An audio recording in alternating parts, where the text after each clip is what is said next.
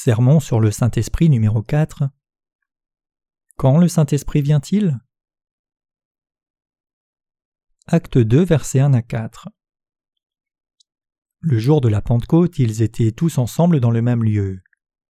Tout à coup, il vint du ciel un bruit comme celui d'un vent impétueux, et il remplit toute la maison où ils étaient assis. Des langues, semblables à des langues de feu, leur apparurent, séparées les unes des autres et se posèrent sur chacun d'eux, et ils furent tous remplis du Saint-Esprit et se mirent à parler en d'autres langues, selon que l'Esprit leur donnait de s'exprimer. Quand l'Esprit Saint est-il venu sur cette terre? Maintenant, j'aimerais expliquer comment le Saint-Esprit vient sur les gens.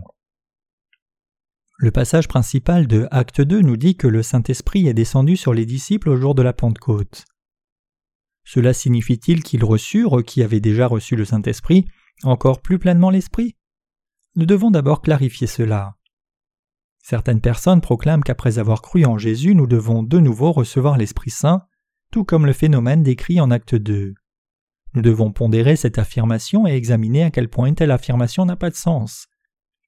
C'est un fait que ceux qui font une telle affirmation ne connaissent pas la vérité révélée dans la Bible. Nous recevons le Saint-Esprit en don simultanément avec la rémission du péché que nous recevons lorsque nous croyons en Jésus. Acte 2, verset 38. Comment pourrions-nous recevoir le Saint-Esprit séparément, uniquement après un laps de temps considérable suivant le moment où nous avons d'abord cru en Jésus? Une telle foi n'est pas correcte. Même maintenant, il y a beaucoup de gens qui, en dépit du fait qu'ils croient en Jésus comme Sauveur, n'ont pas encore reçu la rémission du péché qui peut entièrement nettoyer leur cœur et les faire devenir blancs comme neige. Ces gens sont des pécheurs, et par conséquent le Saint-Esprit ne peut demeurer en eux. Vous devez réaliser que ceux qui croient en Jésus de cette manière croient en lui en vain. Vous devez aussi réaliser que le Saint-Esprit vient uniquement vers ceux qui croient en Jésus par le véritable évangile et qui sont nés de nouveau. Le Saint-Esprit fut envoyé sur cette terre après la résurrection de Jésus. Lorsque Jésus était sur la terre à l'époque du Nouveau Testament, le Saint-Esprit n'était pas encore descendu sur les disciples. Jésus déclara Si quelqu'un a soif, qu'il vienne à moi et qu'il boive. Celui qui croit en moi, des fleuves d'eau vive couleront de son sein, comme dit l'Écriture. Jean 7, versets 37 à 38. Et l'apôtre Jean interpréta clairement cela en disant Il dit cela de l'Esprit que devaient recevoir ceux qui croiraient en lui, car l'Esprit n'était pas encore donné parce que Jésus n'avait pas encore été glorifié. Jean 7, verset 39. Ainsi, ce ne fut qu'après son ascension que Jésus envoya l'Esprit Saint comme il l'avait promis. Jean 16, verset 7. Acte 1, verset 4 à 5 soutient cette interprétation. Comme il se trouvait avec eux, il leur recommanda de ne pas s'éloigner de Jérusalem, mais d'attendre ce que le Père avait promis, ce que je vous ai annoncé, leur dit-il. Car Jean a baptisé d'eau, mais vous, dans peu de jours, vous serez baptisés du Saint-Esprit. C'était vrai que le Saint-Esprit n'était pas encore venu sur cette terre et dans le cœur des disciples jusqu'au jour de la première Pentecôte à l'époque de l'Église primitive. Alors, à qui donc Jésus a-t-il donné le Saint-Esprit? Il a donné le Saint-Esprit à ceux qui croient dans son baptême et le sang de la croix, car cette vérité est la vérité de la rémission du péché. Jésus a donné le Saint-Esprit uniquement aux saints et aux apôtres qui ont cru dans l'évangile de l'eau et de l'Esprit. Le Saint-Esprit, c'est le Saint-Esprit de Dieu. Le mot saint signifie séparé du péché. Ainsi, le Saint-Esprit ne peut demeurer dans le cœur des pécheurs. Les disciples de Jésus étaient ceux qui l'avaient suivi et qui avaient entendu sa parole alors qu'il était sur la terre. Ils croyaient en Jésus comme leur Sauveur et Seigneur, qui a effacé tous leurs péchés par son baptême et sa mort sur la croix. Les disciples entendirent aussi tout ce que Jésus leur dit lorsqu'il apparut devant eux après sa résurrection. Vous serez baptisés du Saint-Esprit. Ils croyaient que tous leurs péchés avaient été transférés sur Jésus lorsqu'il fut baptisé, lui qui était venu sur cette terre pour être le Sauveur. Parce que Jésus était leur Sauveur, il fut baptisé, porta les péchés du monde, fut crucifié et mourut à la croix, et les sauva ainsi parfaitement de tous leurs péchés. Ceux qui croient ainsi comme les disciples en l'évangile de l'eau et de l'esprit ont reçu le Saint-Esprit en don.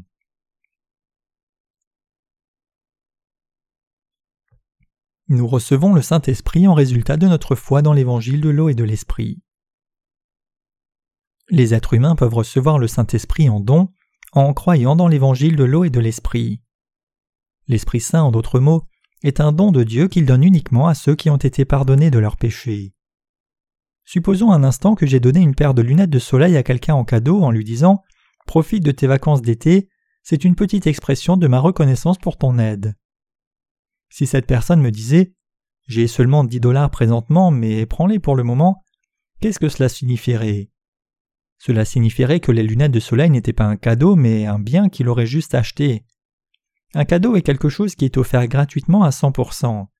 Si nous en avons payé le prix, peu importe que ce soit un petit montant, alors il ne s'agit plus du tout d'un don. Puisque le Saint-Esprit n'est donné qu'à ceux qui ont reçu la rémission du péché, lorsque les péchés des gens disparaissent de leur cœur en croyant en Jésus, l'Esprit de Dieu vient alors simultanément et automatiquement dans leur cœur. En résumé, le Saint-Esprit est accordé à ceux qui sont nés de nouveau au moment même où ils croient vraiment dans l'évangile de l'eau et de l'Esprit. Jésus a parfaitement sauvé ceux qui croient que Jésus a accepté tous les péchés de notre vie entière pour qu'ils soient transférés sur lui lors de son baptême, et qu'il a supporté le jugement des péchés en portant tous nos péchés et tous les péchés du monde et en étant crucifié. C'est à ceux qui croient cela que Jésus-Christ accorde le Saint-Esprit en don. Puisque l'Esprit de Dieu est un don accordé à ceux qui ont reçu la rémission du péché, tout ce que les gens ont à faire c'est de simplement l'accepter.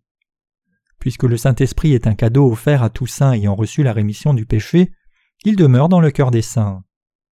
Ceux qui possèdent le Saint-Esprit dans leur cœur ont le témoignage de la parole sur la rémission de leurs péchés. Le Saint-Esprit ne vient pas par une sensation chaude et électrisante. Il n'est pas ressenti émotionnellement non plus. Le Saint-Esprit descend encore moins lorsque quelqu'un se trouve dans un état d'absence complète d'ego, comme lorsque les démons sont invoqués par leur sorcellerie. Parce que la Bible dit Des langues semblables à des langues de feu leur apparurent, séparées les unes des autres et se posèrent sur chacun d'eux. Certains d'entre vous pourriez penser et affirmer qu'une certaine émotion fut ressentie lorsque le Saint-Esprit descendit sur vous. Cependant, vous devez savoir qu'une telle expérience n'a rien à voir avec l'Esprit Saint, mais que c'est plutôt le signe d'une possession démoniaque. Il y avait un professeur dans un séminaire qui proclamait que lorsque le Saint-Esprit descendait, il descendait en passant par des mains électrisantes. Mais ce n'est pas ainsi que descend le véritable Saint-Esprit. Vous devez donc réaliser que s'il y a un esprit quelconque qui vient en vous de cette manière, ce n'est pas le Saint-Esprit. Certaines personnes prennent erronément des mauvais esprits descendant sur eux pour le Saint-Esprit. Ils se méprennent et croient erronément que ces démons sont l'Esprit Saint. Lorsque des démons viennent, les gens peuvent les sentir, mais le Saint-Esprit ne peut être ressenti ainsi.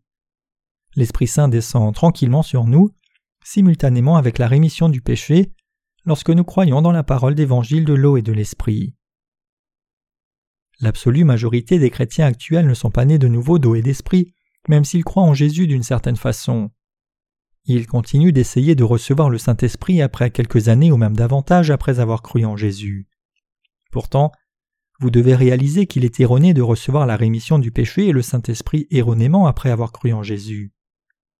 Essayer de recevoir le Saint-Esprit séparément après avoir cru en Jésus ils essayent de gravir des montagnes et prient et font toutes sortes de choses folles dans l'Église en pleurant et en hurlant. Ce sont des symptômes d'une possession démoniaque. Si nous ne pouvons pas recevoir la rémission du péché une fois pour toutes lorsque nous croyons en Jésus, nous ne pouvons alors pas recevoir le Saint-Esprit séparément par après. Si les gens essayent de recevoir le Saint-Esprit séparément ultérieurement, sans l'évangile de l'eau et de l'Esprit, ils seront plutôt possédés par des démons à la place. Souvent, Lorsque les gens vont dans certains endroits tels des maisons de prière et qu'ils prient avec ferveur à Dieu pour qu'il leur donne le Saint-Esprit, ils reçoivent en effet quelque chose. Mais ce qu'ils reçoivent n'est pas l'Esprit Saint, mais des démons qui feignent d'être le Saint-Esprit. Vous devez réaliser que ces choses arrivent fréquemment et que vous ne pouvez essayer de recevoir le Saint-Esprit sans l'évangile de l'eau et de l'Esprit. Pour mener une vie de foi bibliquement saine, quelqu'un doit croire dans la parole de l'évangile de l'eau et de l'Esprit. Tout d'abord, recevez la rémission de tous vos péchés par la foi au véritable évangile. Vous recevrez alors le Saint-Esprit en don. Alors que Jésus a effacé les péchés du monde par l'eau et son sang, si vous demeurez ignorant de cela et vous contentez de prier ardemment pour recevoir le Saint-Esprit, vous finirez par être saisis par des démons. Les gens comprennent mal l'évangile de l'eau et de l'esprit et ils se contentent de croire que Jésus a effacé leurs péchés uniquement par le sang de la croix. Que serait-il arrivé si Jésus était mort sur la croix sans avoir d'abord accepté que tous nos péchés soient transférés sur lui lors de son baptême? l'Ancien et le Nouveau Testament s'accordent parfaitement l'un avec l'autre. Dans l'Ancien Testament, les péchés étaient transférés par l'imposition des mains sur la tête de l'animal sacrificiel. De façon semblable, Dieu a fait en sorte que Jésus prenne les péchés du monde en étant baptisé par Jean. Si Jean n'avait pas transféré les péchés du monde sur Jésus à travers le baptême, ces péchés seraient demeurés tels qu'ils étaient même jusqu'à maintenant. C'est pourquoi, tout comme l'imposition des mains de l'Ancien Testament, Jésus-Christ devait prendre tous les péchés du monde en étant baptisé par Jean, le représentant de l'humanité, avant d'être crucifié. C'est parce que Jésus-Christ fut baptisé par Jean qu'il put aller à la croix et verser son sang. Chacun doit croire en Jésus, qu'il a effacé les péchés du monde par son baptême et son sang, et doit ainsi être pardonné de tous ses péchés. C'est uniquement lorsque quelqu'un est pardonné de ses péchés qu'il peut recevoir le Saint-Esprit. Si quelqu'un a encore du péché dans son cœur même s'il croit en Jésus, alors le Saint-Esprit ne peut demeurer dans le cœur de cette personne. Nous ne pouvons recevoir le Saint-Esprit que lorsque nous possédons la justice de Dieu. La rémission du péché et le Saint-Esprit ne sont pas reçus séparément. Ceux qui sont ignorants de cela ne connaissent pas la pleine vérité, et ils vont alors dans des maisons de prière ou d'autres endroits semblables pour jeûner et prier. Que font-ils lorsqu'ils deviennent trop faibles pour terminer ce jeûne? Ils pensent à la crucifixion de Jésus et supportent leur faim en se disant à eux-mêmes Ma faim n'est rien comparée à la crucifixion de Jésus. Il y a beaucoup de gens qui essayent ainsi désespérément de recevoir le Saint-Esprit tout en vivant leur vie spirituelle en ayant des péchés qui sont demeurés intacts dans leur cœur. Ce que vous devez connaître clairement, c'est que jeûner n'est pas ce qui est important en soi. Ce qui est vraiment important, c'est connaître et croire l'évangile de l'eau et de l'esprit donné par Dieu, et être ainsi pardonné de tous vos péchés par la foi. Dieu veut que vous connaissiez et croyiez l'évangile de l'eau et de l'esprit bien davantage que de prier et jeûner avec dévotion. Pourquoi? Parce que c'est ce qui peut vous bénir. Si quelqu'un prie Seigneur, donne-moi le Saint-Esprit, l'Esprit Saint vient-il alors sur cette personne même si son cœur reste pécheur? Comment le Saint-Esprit de sainteté demeurerait-il dans les cœurs des pécheurs? Seuls les démons peuvent demeurer dans les cœurs pécheurs. Les démons font leur demeure dans les cœurs des pécheurs, alors que le Saint-Esprit en fait son temple et demeure éternellement dans le cœur de ceux qui ont reçu la rémission de leurs péchés, en croyant dans l'évangile de l'eau et du sang de Jésus-Christ.